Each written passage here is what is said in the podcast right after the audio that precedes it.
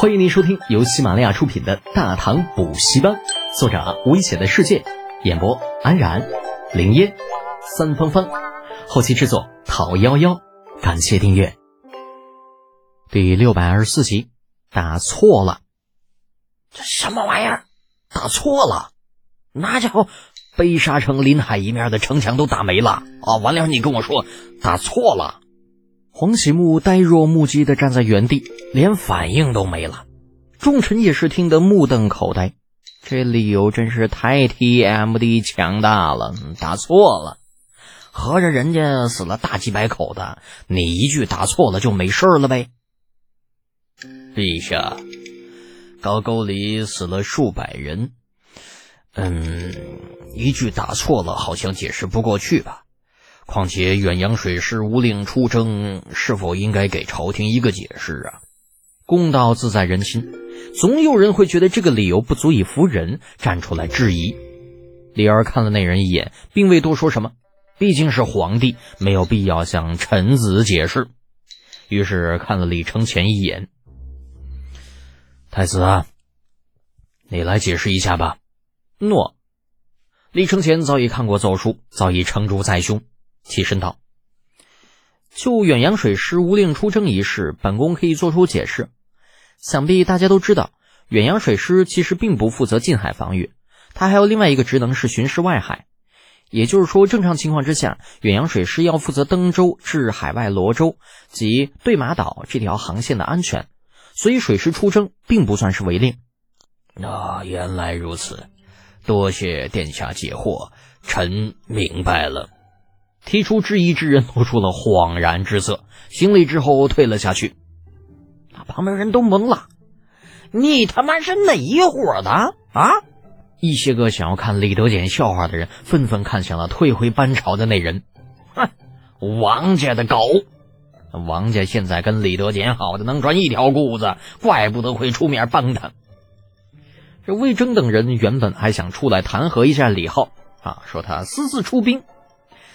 但是现在听了李承乾这么一解释，也想到了远洋水师的职能，好像真如他所说的那样，巡海责无旁贷。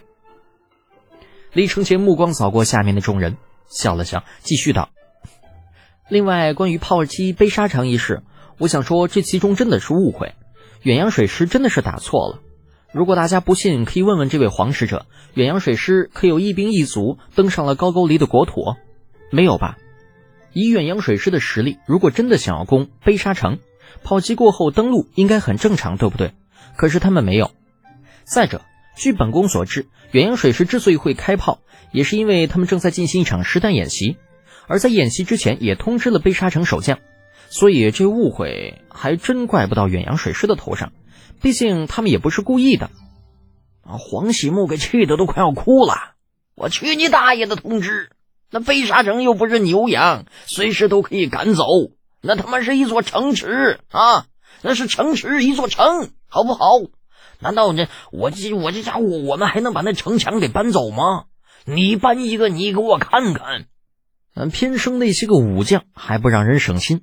听了李承乾的话之后，纷纷点头。哎呀，不错，这人有失手，马有失蹄嘛。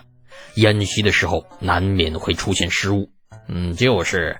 这切菜还有切到手的时候呢，炮打歪了也很正常，对不对？哎呀，真要说起来呀，其实谁没有个失手的时候嘛？士卒练习的时候那还能崴脚呢？我觉着这炮打歪了，那算不得什么大事。你胡说，那怎么能算得不了他什么大事呢？啊，那些个炮手都是干什么吃的？这家伙要是在战场上一炮打歪了，还能得了？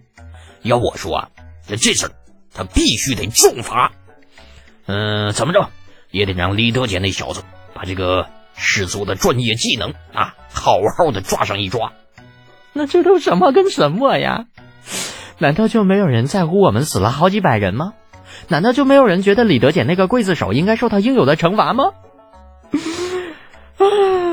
黄喜木是越想越委屈，吧唧一声跪到地上，哭着叫道：“陛下，天可汗陛下。”三原县侯李德俭罪大恶极，他就是故意的，他是故意的呀！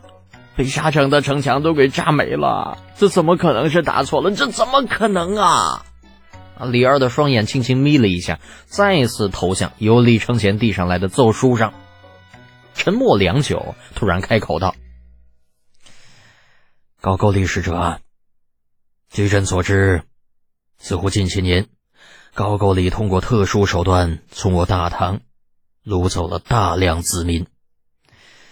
这件事，你是否应该给朕一个合理的解释啊？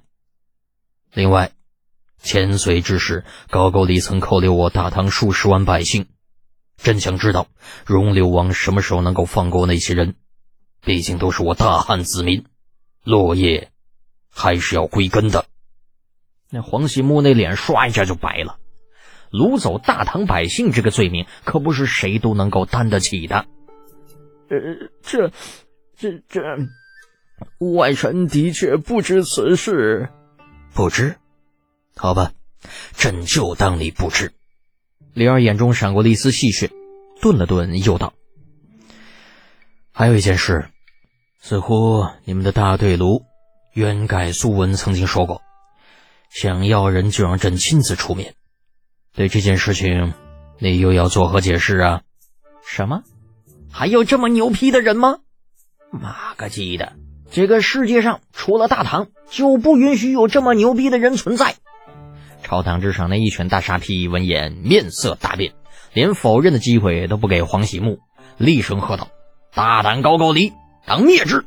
陛下，高句丽目中无人，蔑视陛下天威，臣愿提兵十万，踏平高句丽。”这一群子沙皮无理都能够搅三分，整天恨不能外边天天都在打仗。如今听到高句丽如此硬气的回答，哪里还能忍得住啊？纷纷出面请战。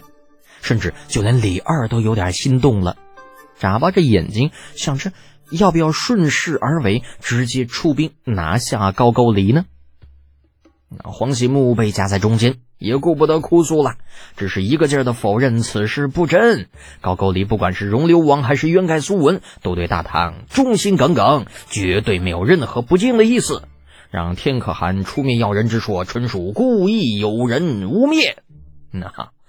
魏征、房玄龄等人见机不对，也都纷纷出言劝阻，认为李二不应该仅凭一些传言便掀起大战。大唐如今正是需要休养生息之时，实在是不能再打仗了。另外，长孙无忌、李绩等人那在旁边也是旁敲侧击，说是不如看看高句丽的表现。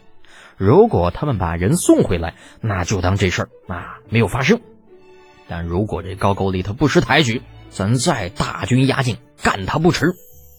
众说纷纭之下，黄喜木只剩下不断点头的机会，一个劲儿的保证我定会上书自家国主，劝说自家国主尽快放人，力求做到让天可汗陛下满意为止。